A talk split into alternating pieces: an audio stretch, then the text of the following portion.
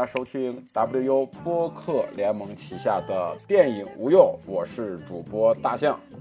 哎，大家好，我是晴天。WU 播客联盟现在三档节目啊，空谈误国、肆无忌谈，还有电影无用，都在荔枝 FM 以及小宇宙 APP 同步更新。其中你还可以在网易云音乐、喜马拉雅以及苹果的 Podcast 以及企鹅 FM 这些平台找到我们电影无用的节目。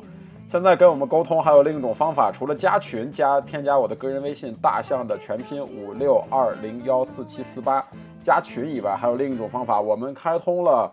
微博的官方账号，大家可以在新浪微博上搜索 WU 播客联盟，就可以找到我们的官方微博，那个加蓝 V 的就是，然后你可以在上面留言，然后进行节目的讨论。我们的一些话题的征集，以后也会优先放在微博上来完成，然后以便我们后续的一些抽奖呀等等这些的活动可以在微博上展开。好，广告就做这么多。今天的这期节目，大家看到题目都知道，我们要聊的是疫情之后最，我想给它定个调子啊，疫情之后你必须去电影院看的一部真正意义上的电新电影，哎，就是。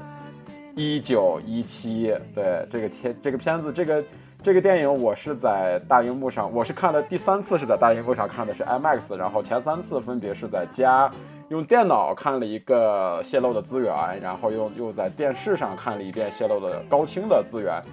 然后又在这个大大荧幕上，哎，完成了一遍这个视听上的洗礼啊，非常的过瘾。所以虽然说隔了这么久，这个片子我跟晴天。我如果没记错的话，我们俩聊说要准备录一期这个电影，那都是好几个月前的事儿了。那还是疫情，呃，还在非常严、非常紧张的那个时时段，对吧？我们说是要不要不要录，但是随着后来他宣布说是可能会定档，可能会引进，所以我们说要不要等他引进完了以后再看一下，然后再录。所以一波三折，等到今天啊，二零二零年的八月底，我们终于开始要聊这部。呃，我个人来说非常喜欢的一这部电影，来自于门德斯导演的《一九一七》。嗯，其实，在今年录这样的这个倾向于这样的主题啊，就是我们进电影院一定要去看的一些新上映的电影，这样的一个主题有点有点魔幻感，因为这些电影本该是奥斯卡，就本该是二月份、三月份吧，我记得就上映的，或者过年那会儿。就是现在，就有一种魔幻感。你看这些电影纷纷定档夺冠啊，嗯，这些本该是这个，嗯，春节档的影片，对，贺岁档的影片，然后放到了，居然放到了十月份，然后一九一七居然也放到了八月份，就是确实有一种，而且这个令人很诧异的是，这个影院的开门红哈，我觉得可以说居然是由这个。一部一四年的电影《星际穿越》来完成的，就是达到票房冠军。这个确实是一，只有在疫情期间，你才有这样的一种错乱的感受啊。对，然后今天打开了飞新浪微博，然后看到了一个新闻，说是那个《哈利波特与魔法石》票房过亿。这个 当时有一种你是永远想不到的，二零二零年的新闻是这样的。对对对，然后我我我在开始录之前，我有个小问题想问一下向总，就是这个你有没有关注？因为一九一七它本来好像我记得是已经定档了的，对吧？后面又跟很多影片的命运一样，就是撤档了。就是比如说像小妇人这些奥斯卡的热门影片，呃，在影在原本上映的时候，它是不是也已经确定了？呃，部分吧，就是部分它是以这个 IMAX 形式，还是说只有二 D？呃，我记得印象中，如果我没记错的话，为什么我要说是想要去大大荧幕去再看一遍，再录这个节目呢？好像就是因为当时就是已经有了那个 IMAX 中国版的 IMAX 海报，所以我就是对这个视听方面的特别期待，所以我觉得，所以当时之前我们我们俩聊这个事儿嘛，说要不要聊，要不要录，但是最后我不是最后决定了，我说我们再等一等，就是如果疫情之后他确定是最后这个片子上不了了，那我们就录。如果他上了的话，我们就看完这个他他他的这个电影院的版本，然后再聊这个片子。所以我印象中，他当时是定了他的放映规格是有 IMAX，但是他没有定确定的档期，就是他一直在说是已经已经确定引进，但是在还没有定具体的时间。然后这时间一拖就拖到了二零二零年的八月七号。啊，嗯，简单回顾啊，萨门德斯这个导演，我觉得是我们大大家都绕不过一个非常有名的电影人。我看他的片子，其实第一个还挺还蛮怪的，就是我看他第一个片子，我应该是那个。我还看的真不是那个美国丽人，我看的他的第一个片子应该是二零零二年的那个毁灭之路。啊当时冲的是那个汤姆汉克斯跟保罗纽曼，然后去看的这个毁灭之路，然后才是回过头去啊，觉得他这个片子很好看，然后才去回过头去重新看的美国丽人，然后后来。像文德斯的著名的片子还包括，比如说像《锅盖头》，然后以及后面的后面的几部就是非常著名的电影，就是《革命之路》，还有那个他的一个类似于像是一个独立电影那么质感的一个叫做《为子搬迁》，还有后来的《零零七大破天幕危机》。他这两年的名字更多的是跟《零零七》这个系列在绑定在一起，但是他其实是一个非常非常优秀的一个文艺片的电影、独立电影的导演。我觉得这个这么讲，我觉得都不为过。然后呢，我们就回来说说《一九一七》，你先聊聊。你的总体感受，我觉得，我觉得对于我是这样的，我不知道你是不是啊？就是我对于一九一七的这个总体感受，其实我是有不同的变化的。就看了这三次，呃，他，我对于他的判断不是完全统一的，它是是有一些些许的一些变化的。你的这个变化是由于电影院的环境带来的吗？当然，电影院的环境当然是很重要的一方面。嗯，还有一个就是说，二刷的时候发现了一些跟。第一次看的时候，完全不同的一些感觉吧。你先谈谈你的感受，然后我来聊我的。哦，我我看这个电影最大的感受就是第一次看，非常非常的，呃，爽。就是因为因为你提前有一个预设的前提，就是你知道这是一个一镜到底的电影，而然后可能。如果你有之前类似于观看过这样电影的经验的话，你会用你的那些经验来弥补上。你说哦，他可能会这么展现，那无非也是如此。那么你有了这些心理预设之后，你再去看这这个所谓他拿这个拿当做最大的卖点哈，不管是我们影迷当时第一呃可能是第一次听到这个电影的消息，说啊，萨姆门德斯拍了一部一镜到底的电影，然后他又进了奥斯卡季，然后又要出资源了，然后到这这个心理过程，你会觉得，呃。他是可是会那么好吗？或者说他能做到什么样子？然后他又能突破一镜到底的哪些桎梏或者说限制呢？那带着重重的疑问，就第一次去看，说哦，他的确是蛮不一样的，是特别很特别的一部电影。那么我第一次看，我觉得有一些比较重要的感受，就我觉得它是一部游戏电影，就非常像游戏。就是如果你是一个游戏玩家的话，你完全可以把你的这个游戏中的视角带入到这个。男主人公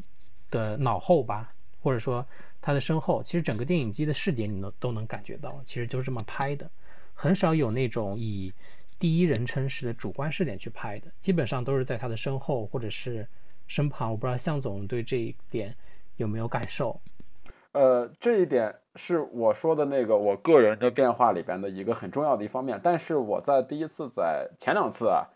在电影在在大在电脑上或者在电视上看的时候，并没有很突出的感觉到这一点，就是你说的这个游戏质感，或者说这种类似于像游戏的沉浸感，这个是我没有发现的。但是我在看大荧幕的 IMAX 版本的时候，这种游戏的质感非常非常突出，有而且是从他们呃从第一次他们开始运动，就是从摄影机从正面。移动到两个主角的后面开始，他们就爬出战壕那场戏开始，就从到一个跟随视角的时候，这种游戏的质感一直我觉得是保持在保持到了他们到农场那场戏，就非常的游戏。当时我就觉得哇，这个质感就是特别特别的游戏。就这种游戏感，上一次带给我的是那个比利林恩的中场战士。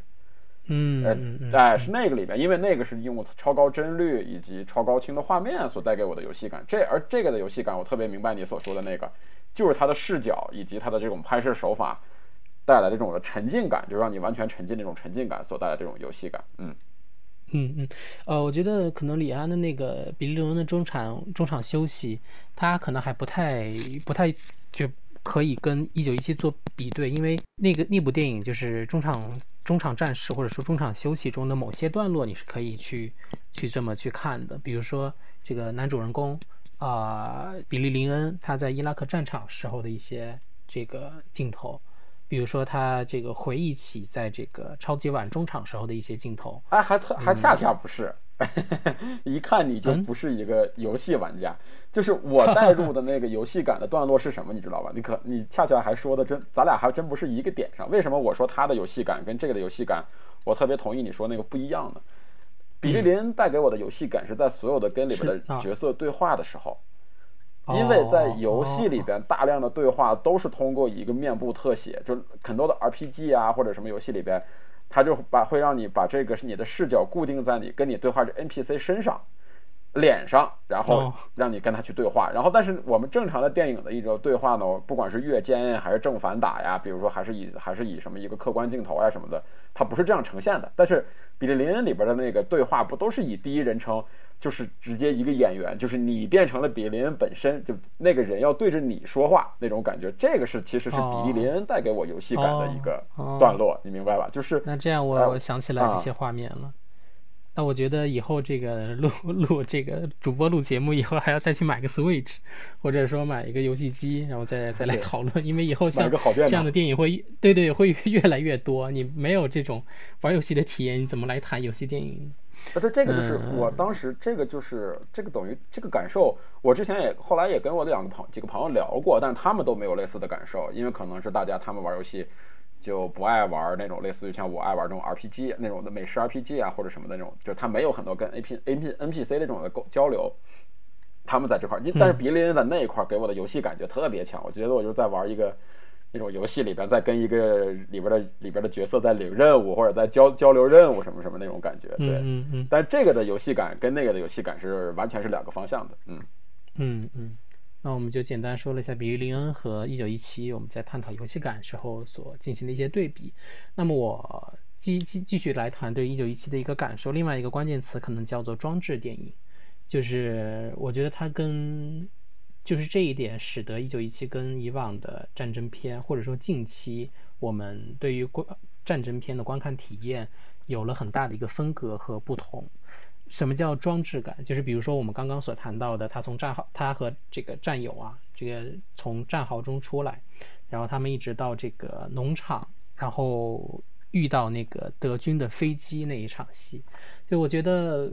这个电影中的种种道具，像像比如说这个战壕也好，他涉过这个有水有有水的水坑，比如说他遇见了很多尸体。呃，比如说他遇见了这个坠毁在农场这个德军飞机，跟这个飞行员搏斗，呃，包括最最最令我有这个呃装置感的一个镜头，就是说到了应该是一半以后的这个时长部分了哈，然后他走到了一个着着大火的教堂门口，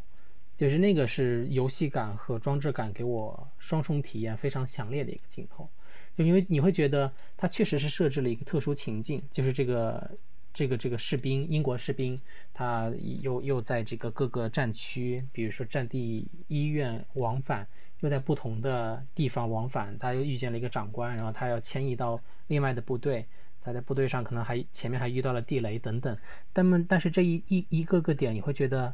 我我反正是有一种很鲜明的感受，我不会觉得是一个。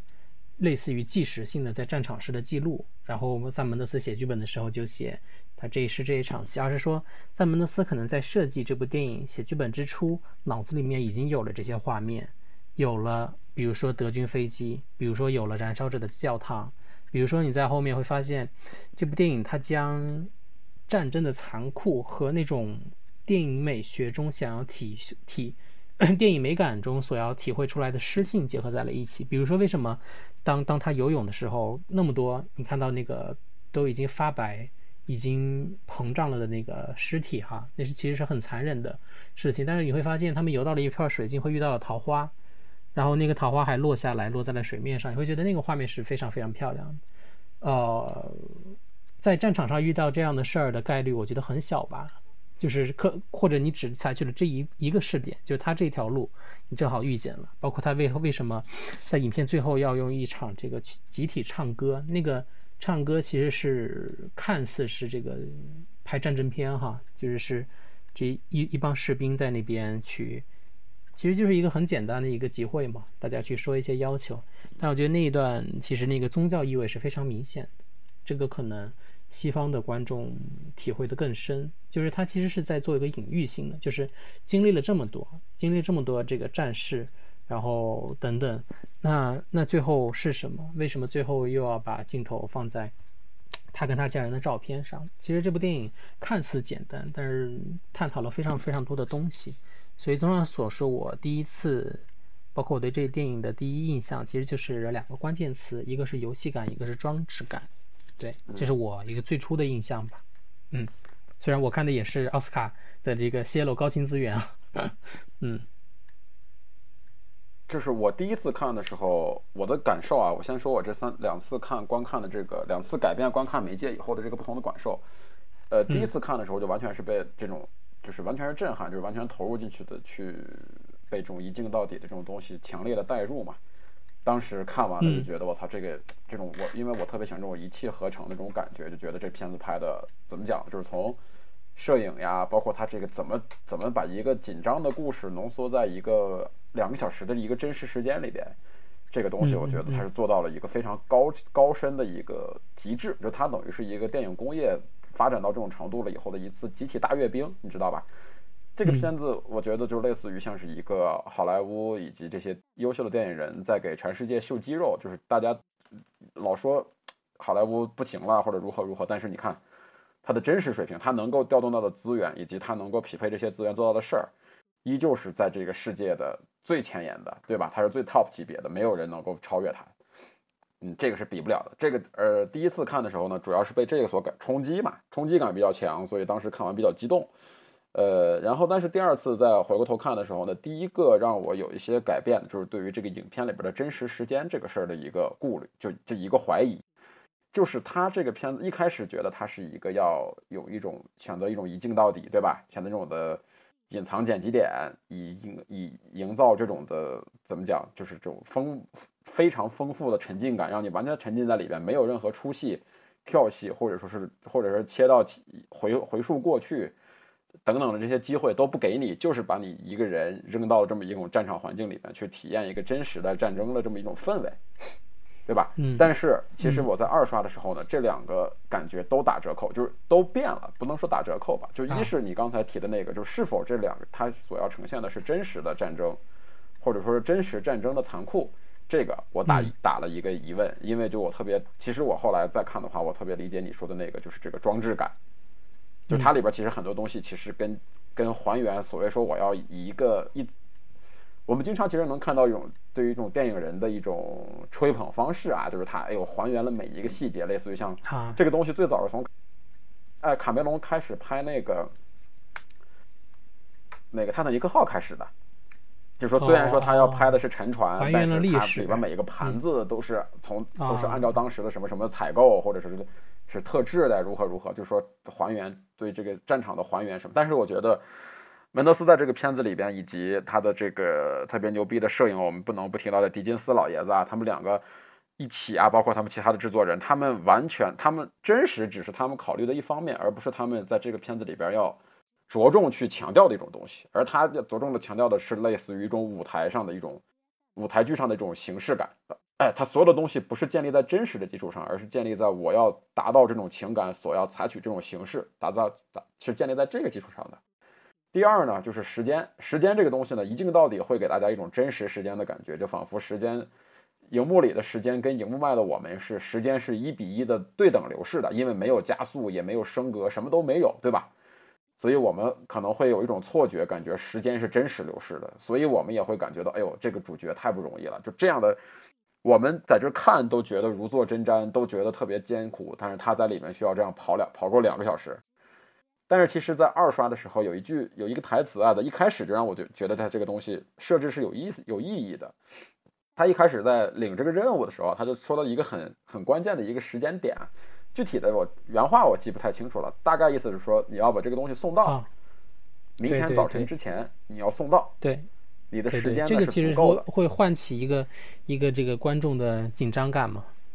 对，但是他这里边后来有一句台词，就是说你们的时间是足够的，因为从这儿过去大概需要六到七个小时。我大概记得是大概是这么一个时间，就是你可能会花掉六到七个小时，你能过去，嗯，对吧？但是你其实你在一刷第一次看完以后，在二刷的时候，你就会明显的有一个疑，听到这句台词的时候，我就有一句疑问：六到七个小时能走过去的路程，他们是怎么通过两个小时走到的？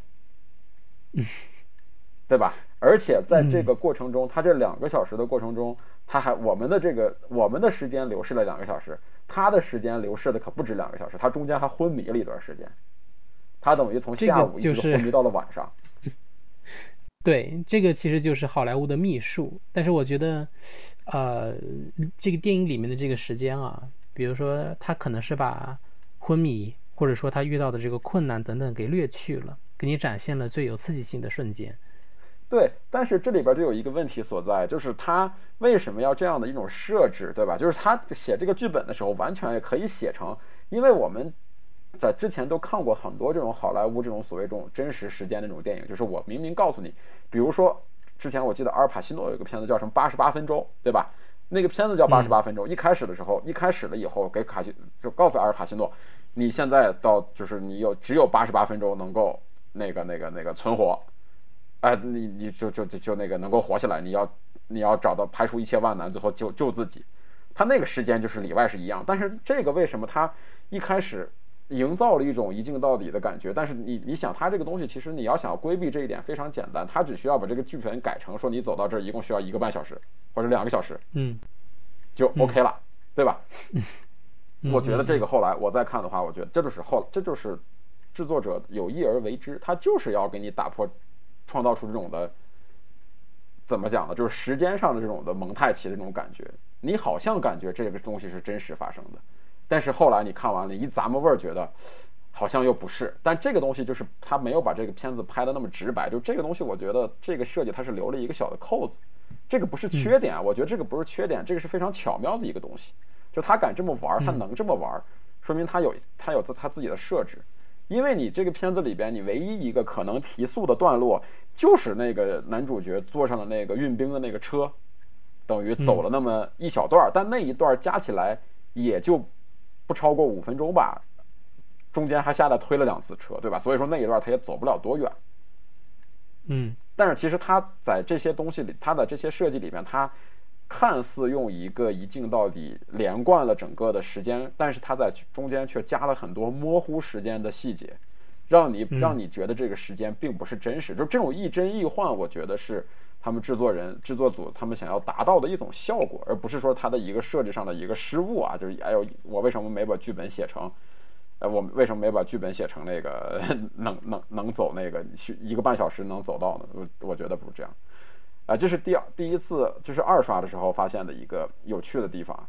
然后三刷的时候，在大荧幕上呢，首先我觉得就这个片子，其实我们现在录到我们现在放的话。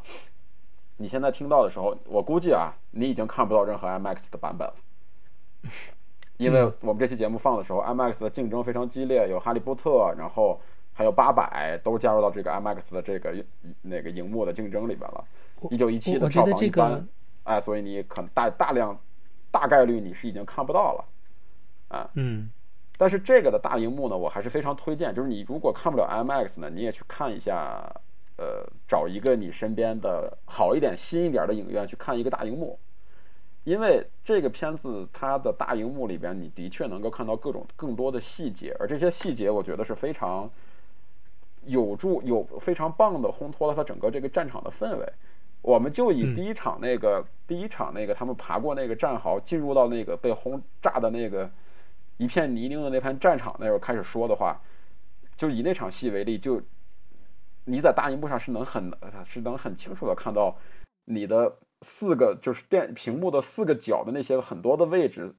它其实是有很多的做了很多的尸体的那个不同样的的尸体。你看，有的是被烧死的，有的是被枪毙的，有的是已经就是已经已经腐烂了一段时间，哎，有的还是刚刚死掉的。就他这方面的细节做的非常的牛逼，你知道吧？就这个太特别的瘆人，那段看的就感觉有种人间地狱的感觉。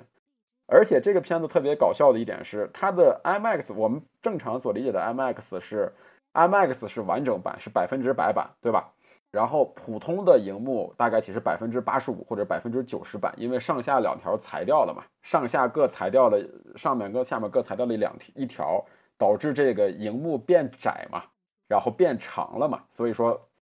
在在比例不变的情况下，它肯定是要裁幅的。但是其实这个片子呢，其实 IMAX 版的它特别搞笑的在于，IMAX 版的它也是裁幅的，IMAX 裁的是左右两边，它把左右两边各裁了一部分，然后把上下的信息量加大，所以导致你这个 IMAX 那个一点九比一的那个荧幕能够放得下这个电影，所以它这个版本还蛮有意思的，就是 IMAX 版本也是裁幅的，呃，普通版也是裁幅的，只不过 IMAX 版是裁两边留上下，啊，普通版是裁上下，啊，普通版是那个那个那个裁上下留两边，呃，所以我觉得这个大荧幕的版本就是还推荐大家去看一下吧，嗯。然后我的整体的观感就是，我第一次看完的话，我觉得我能给到八分，大概其这么一个心理分数吧。然后，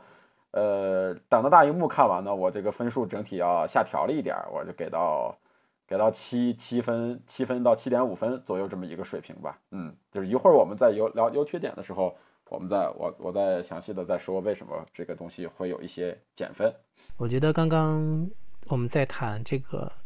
这个电影，呃，电影中剧情中的时长和我们真实在观众在观看时候的时长的时候，引发了一一点我的思考。其实我觉得可以延伸，看能不能能否启发一下听众，包括跟向总做个交流吧。就是 可能有点偏学术。就在电影史刚刚开始的时候，哈，就是我们我国家有我们国我我国有一个电影学者叫邵木君，他写了一本《西方电影史概论》，然后他就说西方电影中有两种倾向，一个是技术主义倾向，一个是。写实主义倾向，那技术主义倾向，这个倾向我可能之前在节目中谈过。那简单再回顾一下，这个技术主义可能是说从呃梅里爱开始的，就因为梅里爱他的这个月球旅行记，去，比如说他其实其实他是是他发明了所谓的剪辑啊，给胶片上色等等。那么我觉得好莱坞其实直到今天都在运用这一点，就是强调电影的视觉奇观功能。我觉得你在每一部的《零零七》或者每一部的，呃，现在任何一部《碟中谍》大片，你都可以感受到这一点。那么写实主义其实就是欧洲那一派吧，以卢米埃尔兄弟为开头的那种纪实短片。我觉得就这个引发了我一点思考，是向总可能看过一个新浪潮电影，是这个呃瓦尔达拍的，叫这个从五点到七点的克莱奥。那部电影其实你会发现，哎，它好像真的就是。两个小时的时间，还是一个多小时，将近两个小时的时间。我觉得，如果说什么电影，我觉得就是电影无无论技术是如何进步的，到了五 D、四 D 也好，座位上喷水等等也好，晃晃椅子也好，但是这种真实的时间感其实是没有办法变更的。它可以让你无限度的接近真实，但是时间你是没有办法更改的嘛。那那我觉得朴素一点来说，从五点到七点，克莱奥给我的感觉就是，我完全真的是在体会跟主人公一样的时间。特别是你在下午跟五五点到七点相近的时间段看这个电影的话，会获得非常非常奇妙的一种感受。这个是刚刚对对，刚刚这个向总说时长的时候引起了我一点思考，我觉得也可以去探讨吧。就是嗯。就是就是这样的，而而且你像这个好莱坞吧，我觉得电影它是非常非常会引导观众视点的。就是你你想从古典好莱坞开始拍的那些什么爱情片啊、冰虚啊、大片啊、歌舞片，你会发现它用的是一套非常流畅和自洽的一套视觉系统。比如说要讲究从远景到中景再到近景，然后这个演员台词的时候正反打。然后再加上这个恰当的音乐，这和我们今天看到任何一个主流节目时候，比如说到了这个讲感动故事的时候要配钢琴曲，就这个其实是一套的。就是好莱坞它非常会抓观众的情绪，到今天也是如此。就是你会看任何一部大片，你不会你不会有抽离感的，就你不会觉得哦，这他们是在看一部电影，我们是在看一部电影，或者是哦这个是人是演员。其实我觉得好莱坞这。一直在坚持这一点。那提到这一点了之后，我我我我还是想去赞赏一下这个导演萨门德斯，因为萨门德斯他啊经典作品我觉得不用说了吧，就是像这个《美国丽人》啊等等，包括我非常喜欢的那个《革命之路》啊，嗯，我我同时非常喜欢他拍的一部商业片，就是这个《零零七》，因为在拍他拍的这个《零零七》的里面，你会发现。我我个人感觉是跟其他的质感有点不太不太一样的。我记得那一部应该是叫《Skyfall》，就是这个对，中国翻译成什么“大破天幕杀机”，好像是这样的一个译名。呃，再看一下，你会发现，哎，他的反派，包括他设置拍摄的方式，确实是跟之前像《皇家赌场》啊，像这个后面的这些电影，我我觉得在这个序列中是特别不特别不一样的。就是简而言之，其实是像门德斯的这部《零零七》，作者感比较强，嗯，然后我觉得我觉得他将这种作者感延续到了，嗯，一九一七当中。然后还有一点，我觉得如果大家。这这就算我在谈这部电影的优点吧。然后我觉得大家如果在感兴趣的话，其实萨门德斯他本人在英国戏剧界是取得了很高的地位和成就的。就是他其实常年在，我记得他好像有个自己的剧院，没记错的话，在伦敦啊，他担担任常年担任常驻导演，还是担任这个这个剧团的总监。包括他在这个嗯英国老维克剧院其实也担任过，在。二零一一年还是一二年的时候，他非常著名的一次合作，就是在这个伦敦的老维克，也就是 Old Vic 剧场，跟那个凯文史派西排练了一次《理查三世》，那个还到曾经到中国来演出过，萨门德斯导演的，然后是凯文史派西扮演的，就是那个非常非常厉害。那么他好像是在涉入电影界之前，从前求学当中，嗯。英国的戏接受英国戏剧舞台的渲染，我觉得对他的电影其实产生了很大的影响。嗯，我觉得细细回想一下，可能也恐怕也是真真的是这么一回事儿。比如说，你看这个《美国丽人》，我觉得它里面的舞台感是很强的。比如说，当这个凯文·史派西饰演的这个父亲，他去他坐在那个拉拉坐在那个篮球场中看拉拉队的那些场景，比如说他后面拍的。零零七，比如说到这一步，嗯，一九一七，我觉得他还是在一个舞台感的思路中去完成自己的一些操作和设计的，嗯，这个是我挺赞赏的地方吧，嗯，嗯，然后如果要说缺点的话，刚刚可能混着说的，就是一个是时间安排的问题，嗯，时间感可能是刻意为之，但是可能给一些观众也造成了不那么真实的感觉。呃，另另外一个就是，我觉得它剧情剧情上来说比较的弱化，而去而是更去强调了这个电影感，嗯，这个让从我觉得两双刃剑吧。你一方面来说，它确实跟传统电影做出了区分；另一方面来说，它可能算不上一个非常严格意义上的所谓电影，嗯，就是他既既做出了突破，但是他可能也舍弃了一些东西。这个是我我我觉得想说的吧，嗯嗯，对，我觉得那我既然你聊到这个缺点这一块，那我就先谈我的缺点，就是第一次看跟第二次看的时候，因为完全的沉迷于这种形式上的表现的形式，所以没有对他这个剧情去做任何的更深入的去思考。但是在看完大大荧幕版本以后，我觉得它这个剧情的确是一个怎么说呢，比较弱，呃，它的弱。我是可以理解的，就是因为它的这个电影，我觉得是一个概念先行的东西，就是我先定了我要拍一个这样的东西，就是我要以一种以一种一镜到底的形式去完成，然后呢，所有的剧情、所有的对对白的写作方式，然后都要跟着这种的，跟着它这个技术方面的这些制制约去做相应的调整。所以说，当然了，你在改变了这种的拍摄模式以后，你不能奢求说他拍出。他写那种很丰富、很精彩的，呃，有来有回的对话，然后写的非常的出彩，然后让，因为这种对话你必须要依托于那种的，我们说这种传统的方式也好，或者说非非传统的一种刻意的方式、新的方式也好，去呈现镜头语言去呈现它，对吧？你对于电影来说，你所有的剧本其实都是最后你都是要通过镜头来呈现的嘛，你不可能脱胎于镜头，你的镜头决定了它的移动方式就是这样的，以及它的机位、它的景别。呃，它的选择它就是这样的，所以导致它的剧本不得不然后做一些简化，就这种简化是是是是必须的，你没法把它的剧本就是对话对白或者什么的故事以及人物的一些线，因为它不可能有什么回溯，对吧？他们人物的一些他自己内心的变化，没法通过什么一段闪回啊，或者通过一些外化的东西来去给你做一些相应的渲染，他只能说是简单的刻画两个人物啊，一个是心里一直有家人。想要去救家人，一个是感觉是一无所有，对吧？什么都不管，呃，什么家人荣誉我都可以不管，对我荣誉对于你们来说家人很重要，但是看他了，全篇前面提到家人的话，他的那个他的那个几句台词就聊聊就过去了。然后提到荣誉的话，他也不是为荣誉，他他自己说了，我我我把我的勋章拿去换了一瓶酒，对吧？他就这种就战争的时候，在这这真正身处于战争的人来说，你给我什么这个勋章那个勋章，你不如渴的时候给我一瓶酒。就是他就是把这两个人物，我觉得简化到了一个极致吧。然后最后他的反转，他的人物弧光的反转也是做的很极致的，就是一个最后因为自己的善良，然后付出了代价，然后牺牲掉了。最后最主角的这个渲染吧，我觉得就是更是简单到甚至有点过分。就是最后这个人怎么着给他一个落点呢？就是把让他坐在树下，拿出他们家人的照片，然后看。对，就一开始就一最后就是最后的落点还是回到了家庭，哎。强行给你最后一个人物弧光，我觉得这是一个小的缺点吧。当然，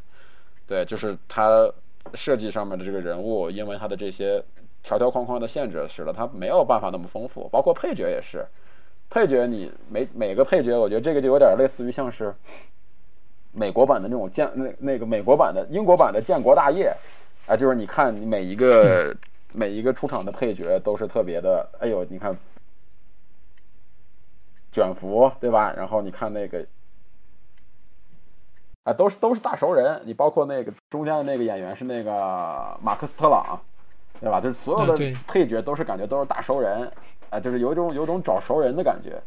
哎。然后他在这个配角层面上做的戏呢，也做的非常有限。他其实就就做了一点儿，就是这个马特斯特朗演的这个上这个这个军官吧。在跟主角分别的时候，说是你要一会儿要见到这个，你是给谁送信？他说我是给那个，呃，本尼演的那个那个那个那个军官送信。说，哎呀，他说的他这人吧，你呀，你得保证你送的这东西的时候呀，旁边有见证人。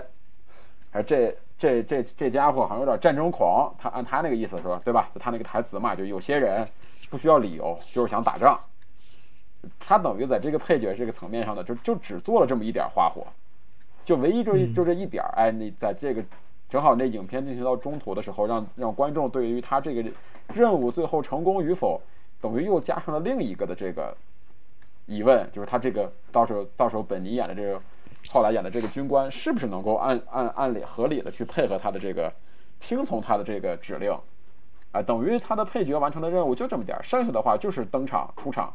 然后离场就这么简单，别的没有了。你说它更多的功能性有吗？它也没有太多的功能性。所以它的配角在人物设计这块，我觉得根本谈不上。它的配角，呃，就算是有形象，也都是很脸谱化的。比如说那个、那个、那个、那个、那个、那个男演员叫什么？我一下想不起来了。就是演那个福尔摩斯里边那个，呃，安德鲁斯科特，对。在这个里边，他的就是那么一个标准的，我们觉得啊，底层那种小军官的那么一种做派跟风格，别的也就没了，啊，所以这一块我觉得他做的是稍微有一点欠缺的，啊，就是，但是但是，就是最重要的是一点是，如果你是一第一次看的话，我觉得你也没有太多的精力去注意这些，因为它的这个它在画面以及声音上的这种东西处理的太过丰富，甚至有点满。让你无暇去顾及这么多，对你的注意力完全就就是跟着这几个人在走，就就跟着这两个主角在走就 OK 了，啊，我觉得这是缺点吧。然后还有一个缺点的话，我个人感觉这个片子的配乐有点铺的太满了，呃，就是甚至是有点无时无，就是它没必要，因为我觉得狄金斯的摄影足够出彩。嗯，就算是舍弃掉一定的配乐，少减少一定的配乐，我觉得也不会影响这个片子在情感上的一些传达。呃，而这个片子的配乐，我觉得有点太多了，有点甚至到有点吵闹的那个地步。尤其是它的音乐跟音效在同一时刻一起铺起来的时候，哎呦，就觉得，尤其在大荧幕上看啊，那个声音本来也比较大，就真的觉得有点吵，有点有点有点闹腾。嗯，这是我觉得几个缺点吧。嗯就是不足的地方吧，只能说是。那我来聊聊这个片子的，我觉个人觉得它的优点啊。时间这个它的一镜到底这个东西，我觉得肯定是非常非常重要的。它的这个形式，呃，起码现对于现在的我来说，依依旧是一个非常非常优秀的一种表现方式。就之前最早知道萨门德斯要拍一部一镜到底的电影讲一战的时候，这个这个就这几个词组合在一起就足够，而且摄影是狄金斯。就这几个词的摄影，这几个词组合到一块儿就足够让我给到七分了。我觉得，就这个片子先不用看，先凭空先给个分，先给个七分。呃，我觉得虽然刚才吐槽了一些啊，但是我觉得这个剧本它的设计其实是还不错的。就不错在哪儿呢？我们刚才说它人物如何如何这些问题，剧情简单，但是它有一个很大的优点，它在一个一镜到底的前提之下，然后做出了很棒的节奏感。就这种节奏感是，就这种就是做出了这种的类似于像好莱坞类型片这种特有这种节奏感，我觉得这个是非常牛逼的。这个我觉得就是我所谓说这种电影工业牛逼的地方所在，就是它这样的一种设计方式里边，然后怎么做？因为在我们之前所的所看的这种电影里边，这种一镜到底，大部分一是用来作为情感传达，文艺片里边的情感传达。会采用一镜到底，对吧？一镜到底给你这种的，给你这种直击心灵的力量感更强嘛。他把这个长镜头呀，所谓我们所说的这种一一把这个长镜头跟这个导演挂钩，那肯定就是文艺的一塌糊涂，对吧？比如说我们大家都熟悉的毕赣就是一个长镜头狂人，两部电影里面都有非常长的长镜头。就长镜头如果发到一镜到底，那就更是做到极致的感觉。就所以说。我觉得这个东西如何长一镜到底，这个东西如何跟一个商业类型片做一个深度的融合，是一个蛮难的事情。因为上一次在这种类似于商业类型片里面看到类似于这种一镜到底，就是鸟人。但是其实大家都知道，鸟人并不是一个标准的商业类型片，它其实还是怎么怎么说呢？还是那个嗯，作者电影的感觉多一些。但是，一九一七，你从质感上来看的话。它完全就是它从情感调动以及这个以及的这个精彩程度上来看的话，它也是一个百分之百合格的一个商业的一个类型片。所以我觉得从这个层面上来讲的话，他的剧本又是非常值得大非常值得去研究的。就是他怎么设计一场戏，这些戏之间的这种起承转合，以及在这种的一个高压的环境里面去给观众一个呼吸感，就这种而不是让你。而不是让你一一一根弦一直绷着，绷绷绷，最后绷绷绷断了而已而为止。他这个这种呼吸感的营造，我觉得是非常牛逼的。这个是摄影啊，包括编剧，包括导演，包括其他团队，整个团队一个共同完成的结果，而不是说是，不是说是我随便我编剧牛逼，我像阿伦索金那样的，我就写就好了。它不是，它这个东西必须是根据现场的东西，实际情况要去做很多很多细微的调整。这种调整。是我们可能想象不到的，而且我们可能在电影里边也看不到，但是我们却能够通过它的这个整个这两个多小时，能够切身实际的感觉到的。这个我觉得是非常牛逼的。我记得，对我记得好像就是看当时看一些幕后花絮，是这个塞门德斯和摄影啊狄金斯，就是他们排练了很多次。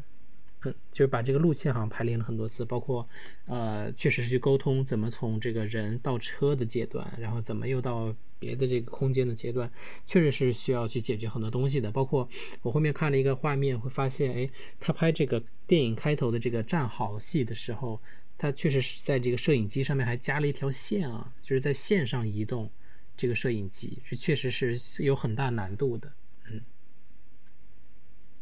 嗯。包括他那么他他他们需要实际的去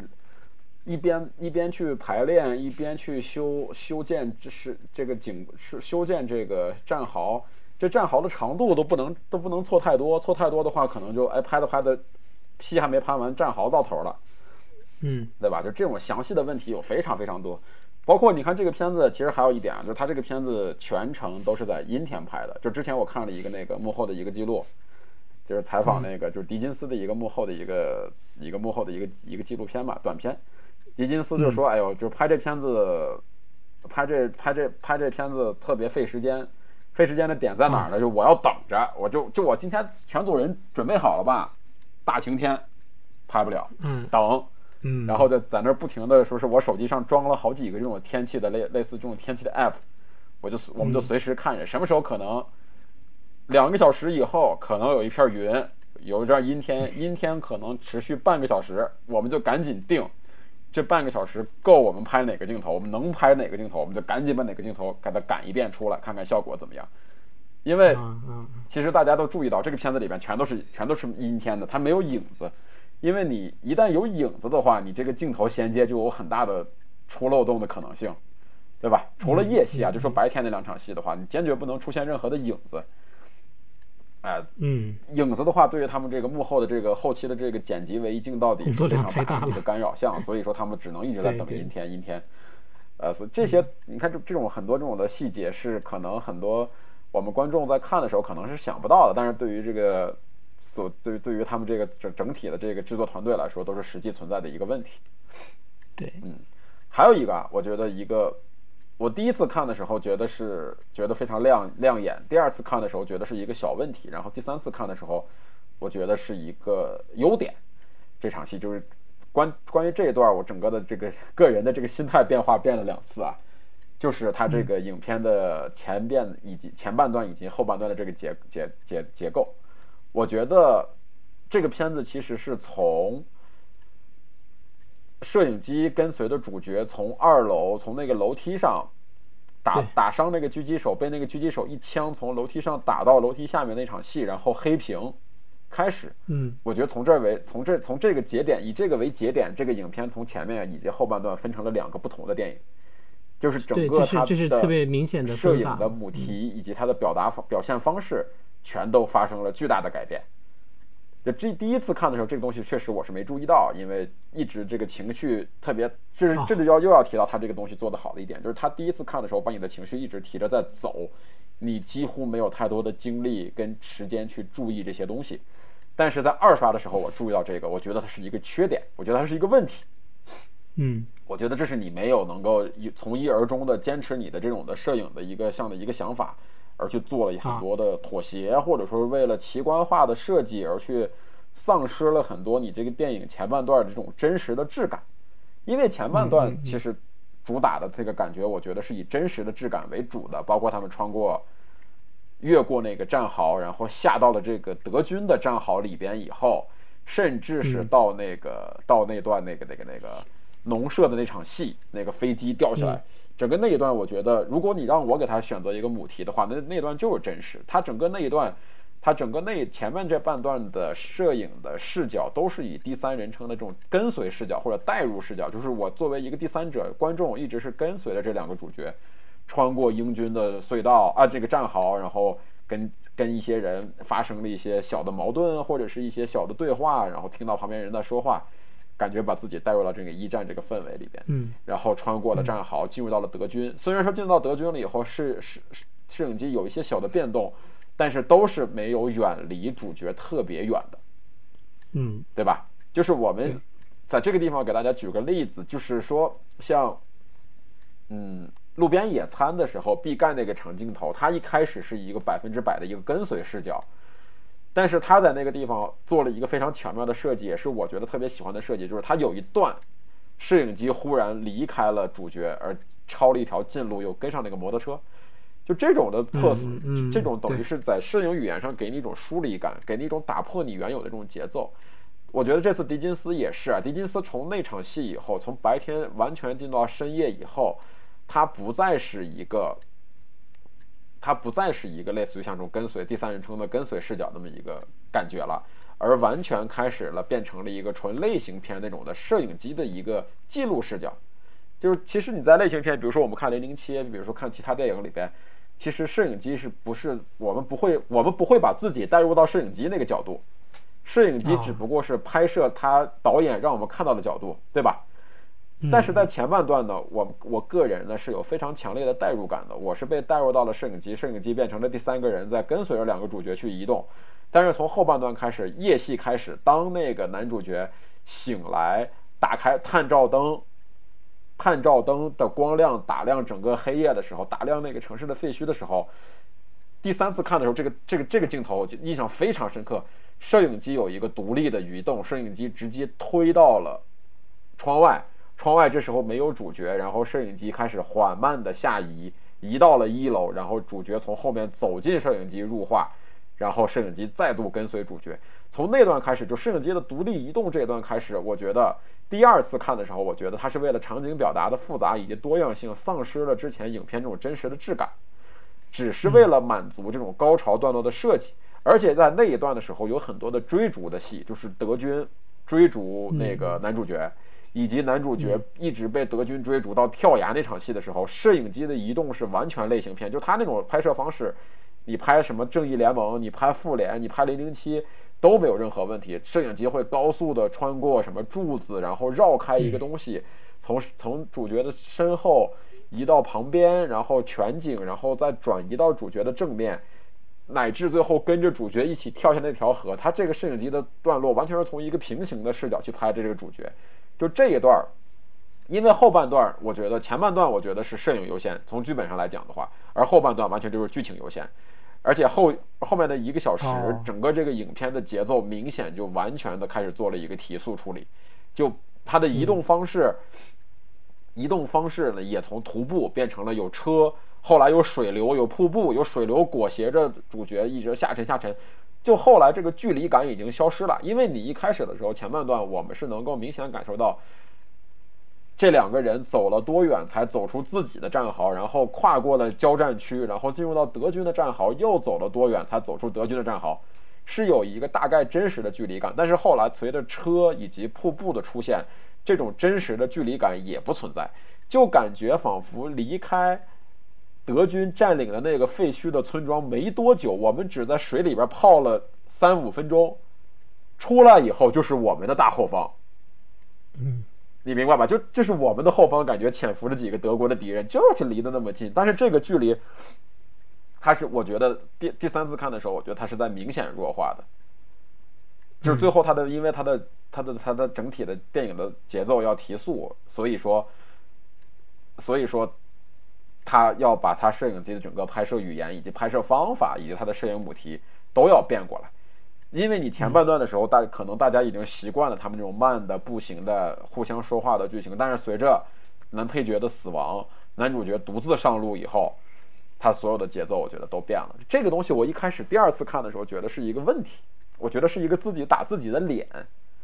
但是我第三次看的时候，我有一种解读，可能这个是我的过度解读啊，就是其实你甚至我觉得你可以把它理解成主角死了，然后灵魂附体那种的，对吧？就是 行尸走，就是我的这个我的这个这个这个这个目标支撑着我，支撑着这个肉体，然后完成了一次这个不可能完成的任务，就因为后半段这个男主角就有点战神附体那种感觉，就怎么打都打不死。你怎么打我都打不死，最后我冲直接冲上战场，我直接冲过去，我就像有，就就就我就不管不顾，最后达成了我的目标。嗯，我觉得前前前后半段这个东西，这个的设计完全，这个东西完全不是说是主创的失误或者什么的，这绝对是有设计的。就是前半段如果重点是真实的话，我觉得后半段就是一个非常标准的流水线的一个爽片。嗯，而且而且最主要的是那一段儿，我们都知道狄金斯啊，狄金斯的摄影，我觉得他有一个非常大的优点，他的特他特别擅长就是低光照，就是怎么在黑暗的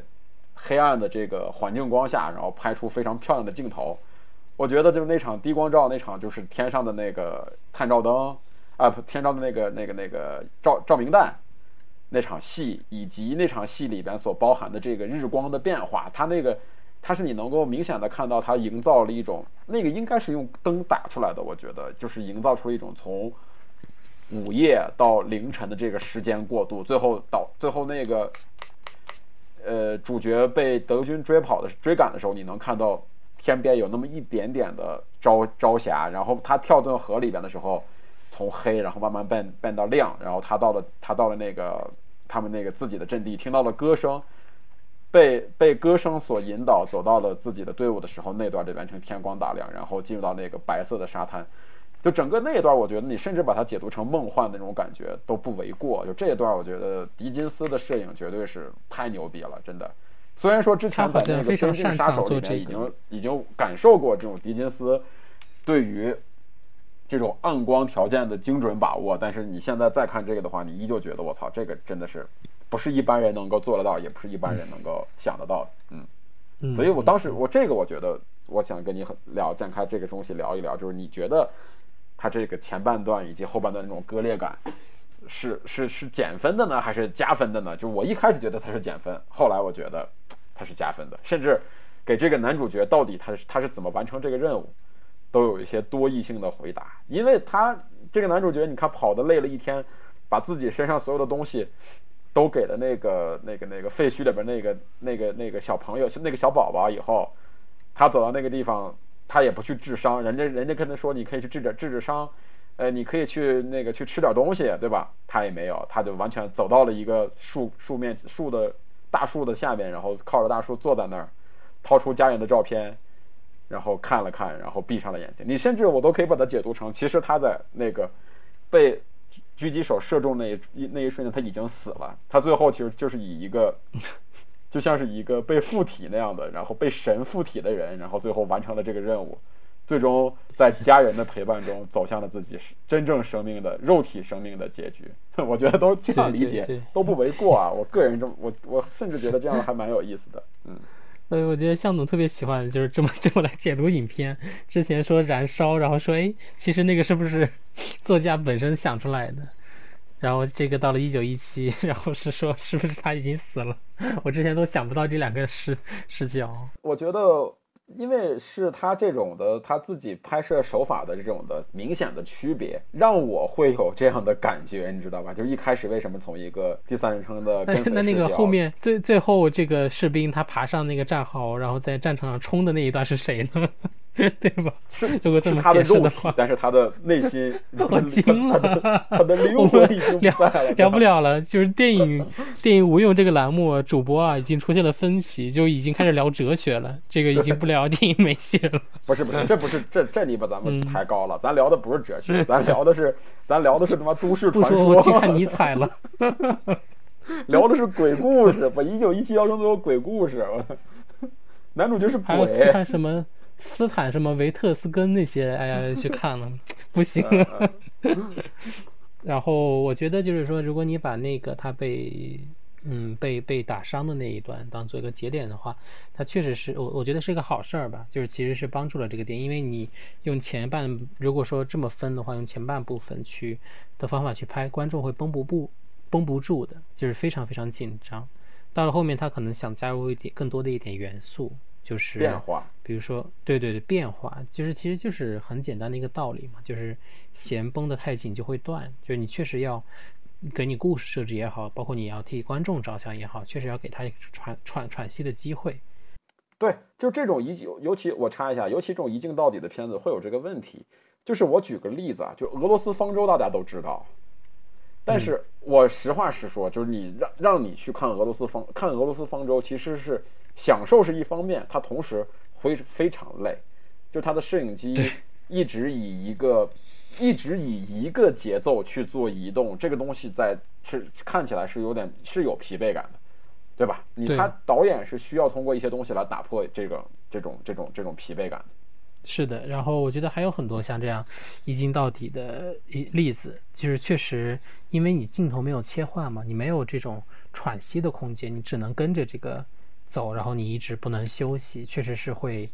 是大家都是普通观众嘛，看的时候确实会有视觉疲劳。比如说，我觉得给我印象非常深刻的一部这个一镜到底的片子，就是希区柯克的《绳索》。然后我记得那部电影里面其实也只有一个非常巧妙的转换镜头，就是将这个镜头对准了桌上的一盆花，然后再把这个镜头慢慢拉开，这个故事再继续。呃，但是那个的好处就是，你知道希区柯克他是一个悬念大师，然后他非常善于去抓住人们的悬念。其实看他的电影，我觉得也没有什么轻松的时刻嘛，所以也也也能接受。呃，除了俄罗斯发方方舟，然后这个绳索，还有什么电影啊？向总能想起来吗？呃，你要说这种一镜到底这种表现形式的话，我觉得有几个电影，就鸟人我们就不说了，鸟人这个就是啊，对，鸟人，鸟人，鸟人。跟夺魂锁，跟一九一七，我觉得他们都是同一种，就是就是我所谓这种伪一镜到底，就是它不是真的一镜到底，它是通过暗藏剪辑点，然后让你让剪出一种一镜到底的感觉，但它不是真正的一镜到底，对吧？哦哦哦，对，它其实是埋藏了很多剪剪辑点，而且一九一七，我觉得它对于剪辑点的埋藏不是那么特别的，怎么想？他他他没有他，我觉得他也没把观众打傻打傻子。他知道影迷也都知道我这个片子是剪出来的，所以说他很刻意的让你留了很多你非常能够明显看到的那种剪辑点。就是当你这个画面快速的移移动过某一个东西，某一个东西整个占据了你的整个的影片的那个视觉的视角的主体的时候，或者是一片黑的时候，或者是跟随进入到一个光线变化的时候，哎，都是剪辑点。就其实这个东西就是从希区柯克那个夺魂锁开始的嘛。那个片子里边，你如果你去看的话，它其实最早开始就有大量的这样的镜头，忽然移动到切进到一个演员的特写，同时他忽然一扭一一扭身，是一个黑的，是一个纯黑的后背，然后再一挪开，然后这样的，他是通过这种方式嘛？这种方式很常见。现在我觉得，嗯，如果你还说，如果说你你要讲，我们要说真正是一一镜到底的话，如果我没记错的话，俄罗斯方舟应该是真正的一镜到底。嗯，哎，他是一个真正的一镜到底。他当年在影史上被留名的一个原因，也就在于他在当年那个条件下，没有数字摄影机的条件下，然后他是怎么着通过胶片这种方式。胶片，因为你你有一个东西很很很确切的一个，就是你我这一盘胶卷就这么多，我再多塞不进摄影机了，对吧？没法没法装进摄影机里了。哎，所以他是通过怎么的方式完成了他真正的这个一一镜到底。还有一部就是近几年的一个片子。嗯，叫维多利亚，哦，是一维多利亚是一个那个是一个类型片，是一个，呃，是一个是一个那个，是一个现代的一个现代的一个都市戏，然后那个片子也是一个真正的一个一镜到底，就大家也可以去看一下，是德国电影，二零一五年的一个，啊，哦，那个片子是一个真实的真实事件，呃，是一个真实的一镜到底的一个电影，而且那个片子我觉得拍的还蛮好的，就是它。在悬念呀，然后剧情上呀，包括它的一些矛盾冲突呀什么的，做的并不是那么简单，就还蛮有趣的，不是说大家所臆想中的那种的，那种文艺腔调很重的这种一镜到底的电影啊。嗯，还有一个我呃，如果你说一镜到底的话，就是那个有一个日本的一个喜剧片，叫那个《大空港二零一三》，这个我有很深刻的印象。对，然后这个就特别有趣，我觉得是很少见的一个一镜到底拍的一个这种喜剧片，嗯，但是它应该也是一个就类似于那种伪伪一镜到底，它不是一个真一镜到底，它也是分好几天完成，然后最后通过剪辑把素材剪在一起，剪成一种一镜到底的感觉。但它这个难度简单在于说。但是看的特别真实，你就对，就很难想到它确实哎会在哪儿剪呢，它确实是连连在一起的。嗯，因为因为它这个片子的简单的地方在于它是全室内的，所以它可调控的，就是它所遇到的难度会小很多，它的光照什么都不太有大太大的变化，它室外的戏比较少。但这个片子还蛮有意思的，就《大空港二零一三》，我个人还挺喜欢的，就是现在。哎，就是现在可能看这个片子的这个这个制作班底，可能大家都觉得我操神作，包括他那个女主角是那个女主角是那个直奈竹内结子，嗯，然后包括有那个户田惠梨香，有小田切让，然后还有那个演了那个半泽直树的那个香川照之，对吧？还有那个池松壮亮，都是非常著名的日本演员。就这个片子特别搞笑，然后特别好看，然后那个导演。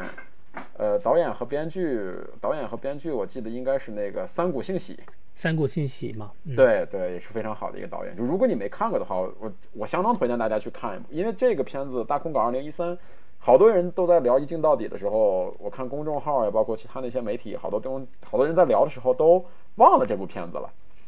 就是仿佛一镜到底这个东西就是欧洲或者是美国电影人的一种。独有的，对吧？但是其实你看，日本电影人在当年也也拍出过这样好好看的电影，嗯嗯，别的嘛，一镜到底的应该就应该是我我的印象中，应该就是这些。剩下的后来有一些，比如说是呃，像是一些，就是我们后来这两年比较多的那种的伪纪录片风格的那种，我觉得不能那个东西不太能算到这个一镜到底，因为它那个剪辑的难度太低了。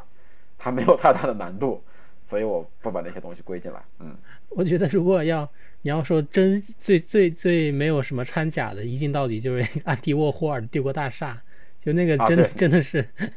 一镜到底。对我们要是把这个艺术电影这个范畴再放进来的话，那就多了。那就这两年这种影像艺术呀，这种实验艺术什么里边有大量这样的东西存在。对，就只是做主观记录。嗯。我觉得还有一个就是关于这个真实时间这个东西的讨论，其实这个还蛮有意思的。就是虽然说一九一七，他我觉得他的他的主创并没有想把它做成一个所谓这种真实时间的电影，但是这个真实时间，我觉得是他起码让想让观众有有这种真实时间的感觉。但是其实真实时间这个东西并不是一个多么多么新潮的东西，就是说之前在很多电影里边都有过这种。这种这种那个跟真实时间，就电影时间跟真实时间相吻合的这样的设计，我觉得嗯呃最主要的一部最近最近这几年我看过的这样的电影就是这个有一部叫呃《解除好友二》，就是也是一个后来把这个这种风格定义为什么电脑桌面恐怖，就是全都是 FaceTime 互相互相互相对话，啊，那个是完全跟真人时间一致的，这是这是最近这几年能想到的一个比较老的，我觉得最往往老了说，我能想到就是一九五二年那部《正午》。哦，正午是一部那个影片的时间跟真实世界的时间步调是完全一致，电影里边一分钟，世界里嗯真实世界就是一分钟。它正午是一部这样的片子，还有一个呃恐怖直播其实也是，呃还有一个就是刚才我说那阿尔帕西诺那个八十八分钟，哎，那也是一部真实时间，就是电影中的时间跟真实时间是一比一的。还有两个，还有一个剧《二十四小时》，我觉得这个是最最真实时间了，无疑了。就是它这个就是片子本身给你放个表了，那时刻提醒你时间过了多久多久多久。但是它，但是它呢又有一些闪回啊或者什么的，它其实不是那么完整的标准。嗯，还有一部我觉得大家可能老是把不把它当做这种片子来放在这个门类里面，就是《罗拉快跑》。《罗拉快跑》其实你仔细回想的话，它也是一部真实事件的。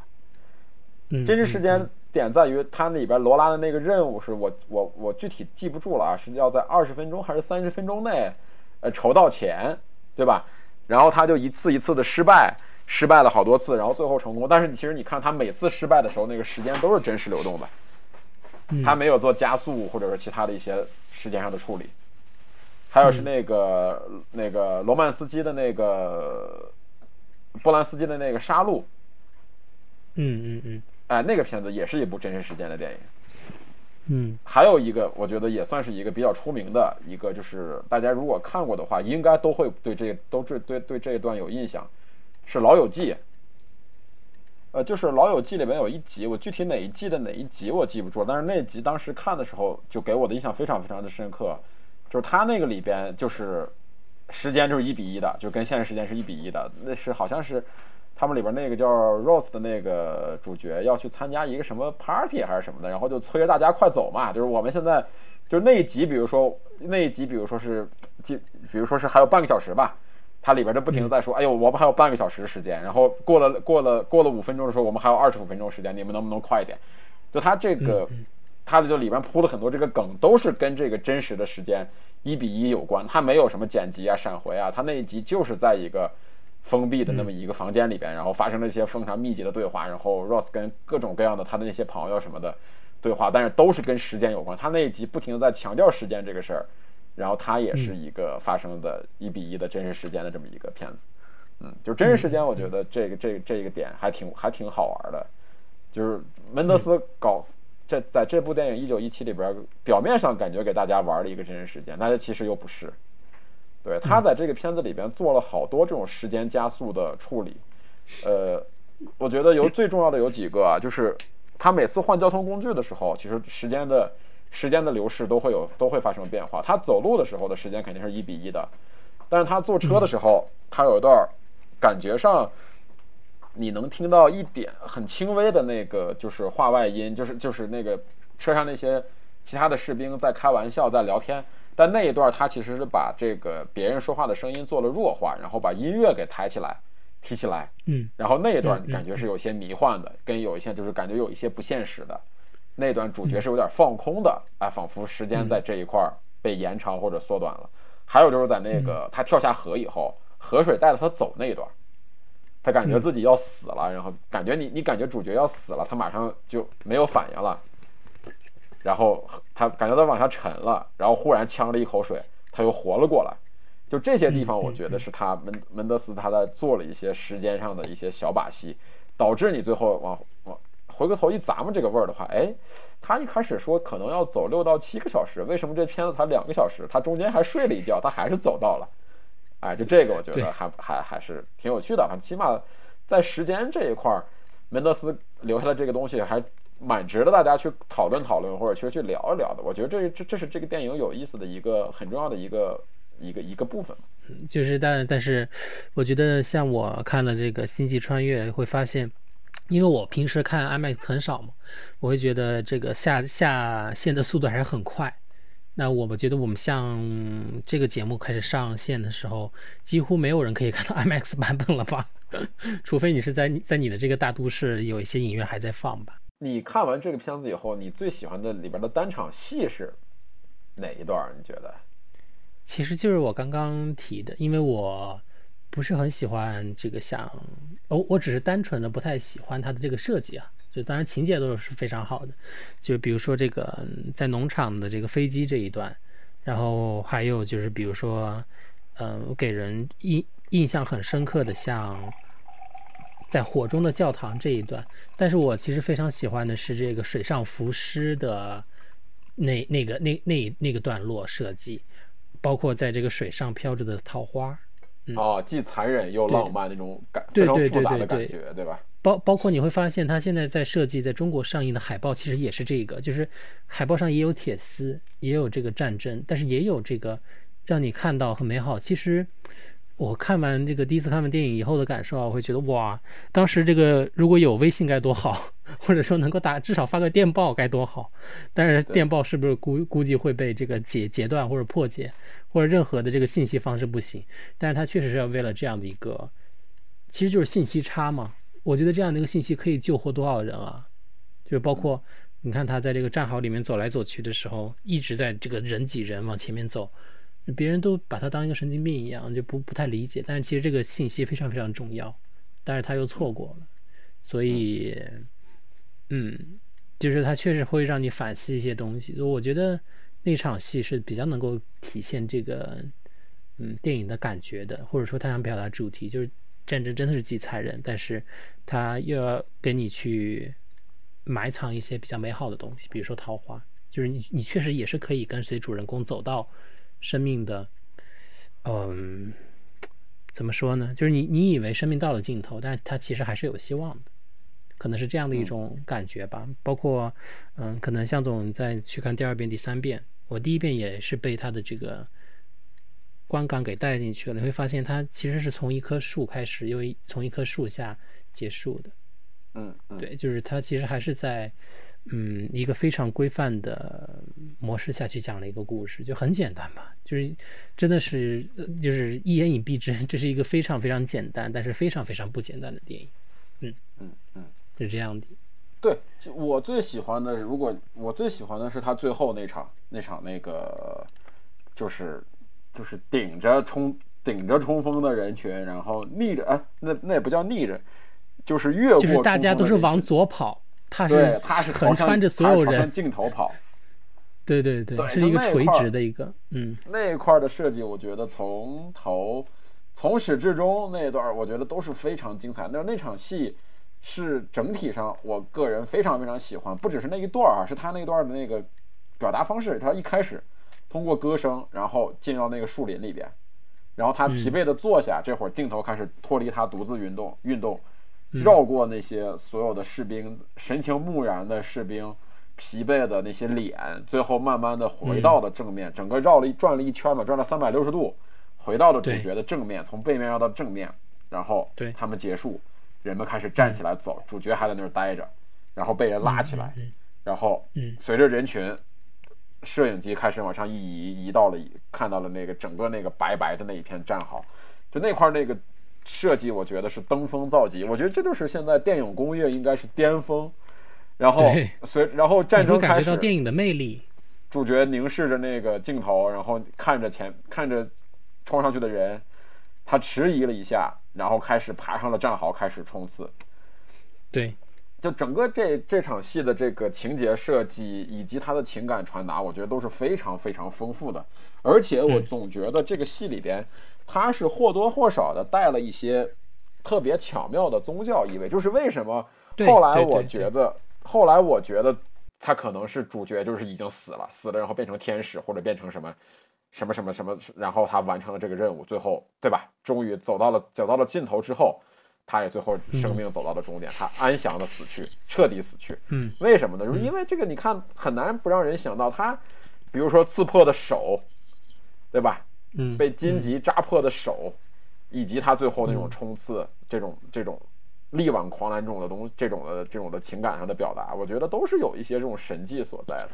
非常多，非常多，包括他为什么要看到这个说战争对于人性啊，对于这种人们对于神的敬畏感的摧毁，其实就是火中教堂，那个是非常有代表性的。包括但是它最后有摧毁，但是他也有建立。他其实对对它在它在摧毁的同时，他也建立。就是他其实最后，如果你要谈宗教这一块儿，宗教性这一块儿，我觉得最后的男主角其实是变成了他从一个什么都不信的人，或者说是一个没有欲望、没有太多情感的这么一个被战争操磨完的一个人，一个操磨操磨的非常空洞的一个躯体，他最后变成了一个如有神性的、如有神助的这么一个战士，超级战士。最后找回了家人以及爱。我觉得这些东西你的，如果你用以宗教的角度去解读，也不是不可以，对吧？一包括像最后那一场，他在这个营地中听取歌声的那一场戏，其实我觉得就像一个教教堂中的唱诗班一样，其实这个宗教意味非常明显。所以说这些加起来，让我们觉得《一九一七》，呃，不管是从形式还是从内容，都是一部值得我们去反复去看的一部电影。它真的是值得你一刷再刷，尤其像在大荧幕这样的条件，或者说是比如说你去找一个呃清晰度好一点的蓝光资源什么的去看也没问题。因为大荧幕主要还有一个问题就是这次的翻译，对吧？众所周知，这个呃我国的这位著名翻译是被群嘲。是是是是是常规操作，哎，就假假翻译啊，假翻译大家都懂啊。一说假翻译，大家就知道了啊。非常著名的假翻译，擅长就是把一些写外国编剧写的很高级的句子，然后翻译的非常接地气啊。不展开说，大家都都大家影迷都知道这个假翻译啊。咱们中国都你这次你这次感受到了吗？感受到了，这样相当于感受，相当有感受。对，跟民间里面会有很多什么。尤其你看过两遍民间字幕组的翻译以后，去大荧幕上一看，你就觉得，嗯，哎，那虽然说我是我英文不好，但是看毕竟看过两次人家好的翻译，然后再看这个，就觉得有些他那个一些小细节的上面啊，他觉得是绝对是有点太太太有点差，真的是这个这个问题是存在的。我对对他也从来没有什么态度，没有什么任何好感。我非常反感一些 把网络流行语翻译到这种的电影。我们在这个录节目的时候，我突然看到了，他说这个 “age before beauty” 这句台词的 翻译成了“尊老爱幼”，然后后面还有非常非常非常多。对对对，哎，所以说怎么讲怎么讲呢？说一千道一万啊，在诺兰樱花树翻译成了翻樱桃树。我什么时候我想去感受一次假翻译？我觉得可以当喜剧片看。呃，但是说一千道一万啊，在在在在诺兰大神的《信条》没上映之前，截止到二零二零年八月二十号，这个一九一七都是你今年应该在大荧幕上感受一次的电影。就这个片子，我觉得就是对于。我我给很多人安利，包括我给我爸爸妈妈去买票，让他们去看这个电影。呃，他们说：“哎呦，说这个题材也是不感兴趣。”我说：“你们别管感不感兴趣，我说这个东西你现在要去看这个电影，因为这个电影是代表了现在整个这个时代最强的这个技术。就像当年我给你们买票让你们去看《星际穿越》，给你们买票让你们去看什么《指环王》呀，什么那种之类的，就是你们。”不一定要去看这个故事，你们就去感受一下，就是现在这个电影的表达方式，以及这个人家人家做拍电影的这个已经到这个程度了，对吧？这样的话总比总比你在家看什么抗日神剧这样的，我觉得要强。就是你要去应该去感受，我觉得真的是，呃，大家应该如果还有时间的话，你可以领着你的父母，领着你的长辈，呃，孩子就不要领了。就这个片子，我觉得。大约买票的时候，并没有任何的提醒，说是什么，呃，未成年人在家长陪同下。我觉得这个这个片子啊，就是未成年人不要看，真的是，就是他站好那场戏，包括好多那个什么手手插进尸体里，那那些东西什么的，不要给孩子看，真的是不利于你孩子的什么那个那个那个心理健康的发展。可能还是没有看八百。啊，就八百这样的片子也强烈不建议给孩子看，真的是不建议给孩子看，千万不要。就是就是你现在随着电影工业的发展，大家对于这种血腥的呈现都跟之前大家所理解的那个完全不可同日而语。当年我们看一个诺曼底登陆都觉得我操这太血腥了，但是你后来对比什么血战钢锯岭什么的，你觉得嗯，just so so 对吧？对对，然后前两天，哎，我还看了一个特别傻逼的片儿，操！前两天微博上有一个电影非常火，忽然给火了，叫《浴血华沙》。哦，不知道。哎，你不知道就不知道吧，你不知道太好了，你就就就你你不知道这个片子，你的人生比我的人生多多出来了两个有意义的小时，就那两个小时完全被浪费了。就是那个片子的，那个片子的那个卖点就是血腥，嗯，就是非常的血腥。他把整个把战争二战嘛，他讲的二战，他整个把那个战争场景描绘到血腥到直白，就是各种让你看着爆头。看着人被炸得支离破碎，然后看着什么一炮轰下去，然后血从天降，他就直接给你拍这种东西。就这种东西，我觉得就是一就是一种以战争形式、以战争题材拍摄的毛片儿，就跟毛片是一样的，就只调动你人最感官的、最直接的刺激，没有其他更深的东西。对，好吧。哎，就算这个这个浴血华沙，我居然还有七点六分的高分。哎，对，如果你要是在微博上看到了这个片子《浴血华沙》那个血腥镜头集锦，然后你像我一样，觉得又想又想去看下这个全片的话，我奉劝你不要，就千万别，这个东西真的不值这，真的。你 是看完了全片是吗？我看了全片，真的特别烂。哇，除了血腥没有别的了。嗯，怎么说呢？就是血腥版的波兰战狼，大概其实这个意思吧。好吧。好吧，嗯，那我们这个关于这期节目，二关于这个门德斯的《一九一七》，我们就聊这么多吧。然后更多精彩的讨论，我觉得肯大家的讨论肯定是最更精彩的。大家可以添加我们的微信群，加电影无用的群的方式还是添加我的个人微信“大象全拼”，大象的全拼，然后五六二零幺四七四八，这是第一种方式。或者大家可以直接在微博上给我们去留言，然后跟我们在这个互动，我觉得这也是一种非常好的方式。或者给我们发私信什么都是可以的。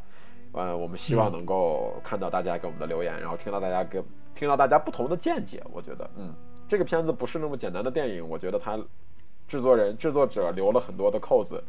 让我们去解读。那我们就不要去浪费它，对吧？就好好去享受一下这个特别过瘾的电影，好吧？嗯。好，那行，那我们这期就到这儿，大家拜拜。嗯，好，拜拜。